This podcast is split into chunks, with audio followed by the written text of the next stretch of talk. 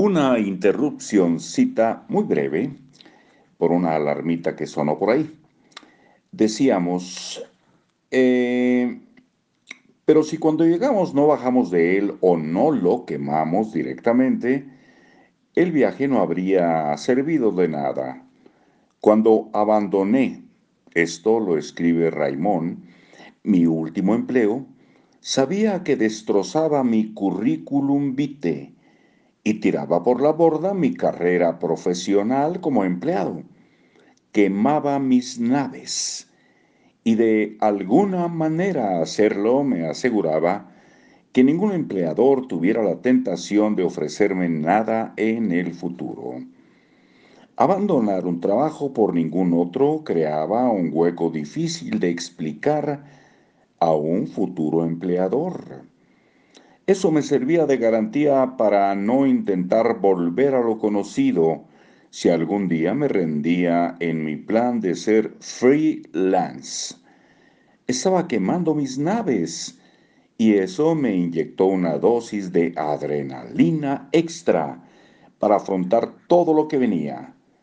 O lo conseguía o lo conseguía no era un tema de valentía, sino de pura supervivencia.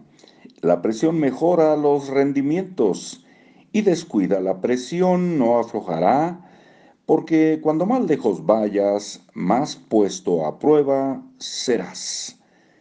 Cuanto más inexplorado sea el camino que transitas, más fácil será perderse en él el compromiso tendrá que aumentar más y más. Quemar las naves no será un hecho puntual, sino un hábito regular y cotidiano. Cuando creas una situación para ti mismo sin salida, estás obligándote al éxito. Es en las circunstancias más comprometidas y difíciles donde sacarás lo mejor de ti y todo tu potencial. El instinto de supervivencia activará todos tus recursos. Tu músculo emprendedor se desarrollará al máximo. Vive sin salida y saldrás victorioso de todas las coyunturas.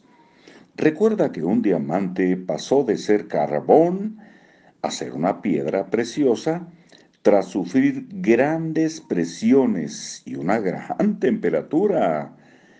¿Por qué tu proyecto iba a ser diferente?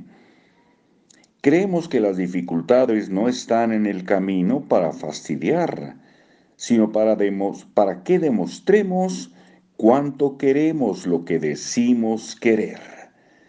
Están para hacerte brillar. Si quieres saber cuánto eres capaz de brillar, tendrás que exponerte a la mayor oscuridad y presión. Creemos que emprender exige quemar las naves para no retroceder y volver a lo de antes. No aceptes nada que no sea el éxito. O el éxito o el éxito. No hay opción cuando no queda otro lugar sobre el que sustentarse.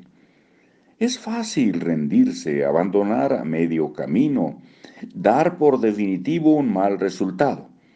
Por eso quema tus naves una y otra vez. Cuando te rindes, siempre pierdes. Cuando no te rindes, puedes ganar. Cuando emprendes, a veces unos resultados son favorables, otros no lo son. Pero la única opción es encontrar la manera de convertir un error en un acierto y seguir probando de formas diferentes. No hay alternativa.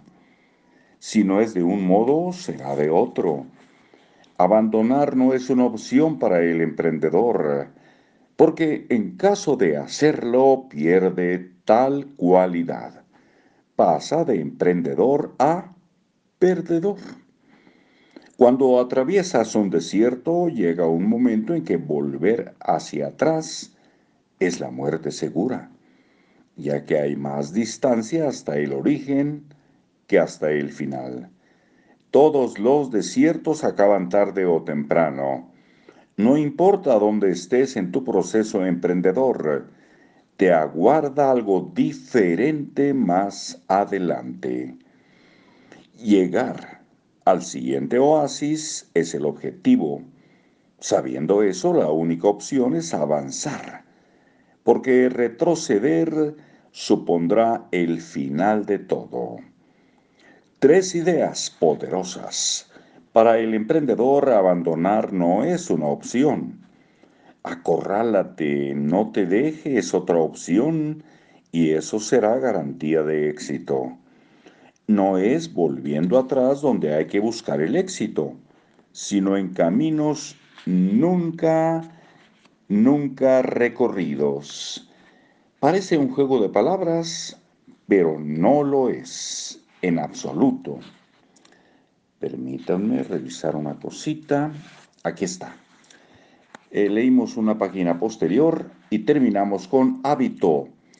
Quema tus naves para obligarte a seguir adelante. Cada vez que tomes una decisión no dudes, no vuelvas atrás. Si fue buena, entonces sigue siendo buena ahora. Llega hasta el final, aunque tengas que atravesar el infierno. Crea una situación sin salida para la trascendencia. Aquí termina el hábito 58 y el 59 se titula Soluciona un problema. Y una frase de Funky Business. ¿Qué tienes planeado hacer cuando tu mercado se inunde de productos baratos? Hasta luego.